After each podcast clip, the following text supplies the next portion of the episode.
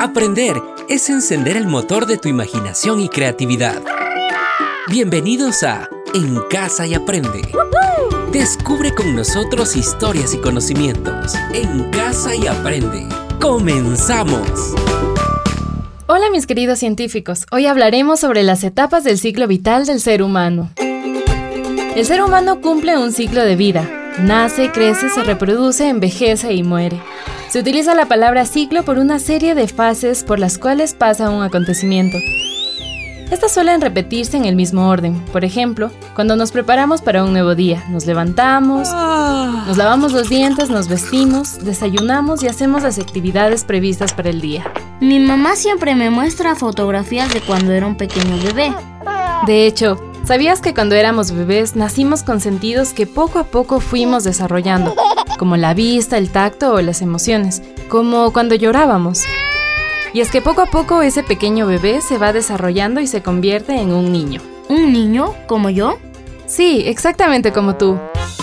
A diferencia de un bebé, tú vas a la escuela, juegas con tus amigos, ayudas en las tareas de la casa, haces tus deberes y practicas algún deporte.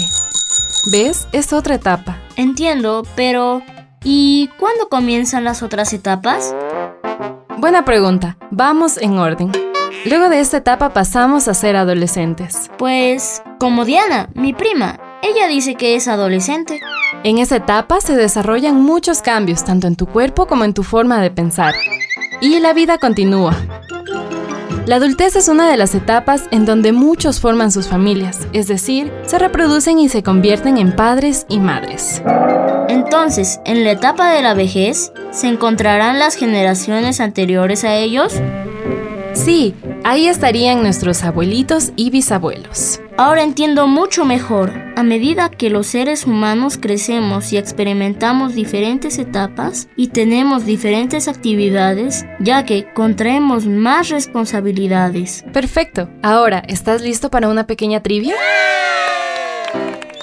Muy bien, es hora de escuchar las actividades de una persona y adivinar en qué ciclo de su vida se encuentran. Juan va a la escuela todos los días. Tiene muchos amigos con los cuales va a jugar fútbol en su barrio. Es la etapa de la niñez. Sí, exactamente. Ahora te pondré otro caso. Marina y Miguel trabajan todos los días. Ellos son esposos y planean iniciar una familia con hijos. ¿Qué etapa están por empezar? La etapa de la reproducción. Lo has hecho muy bien. Recuerda que la mejor manera de aprender es estudiar. Chao, nos escuchamos pronto.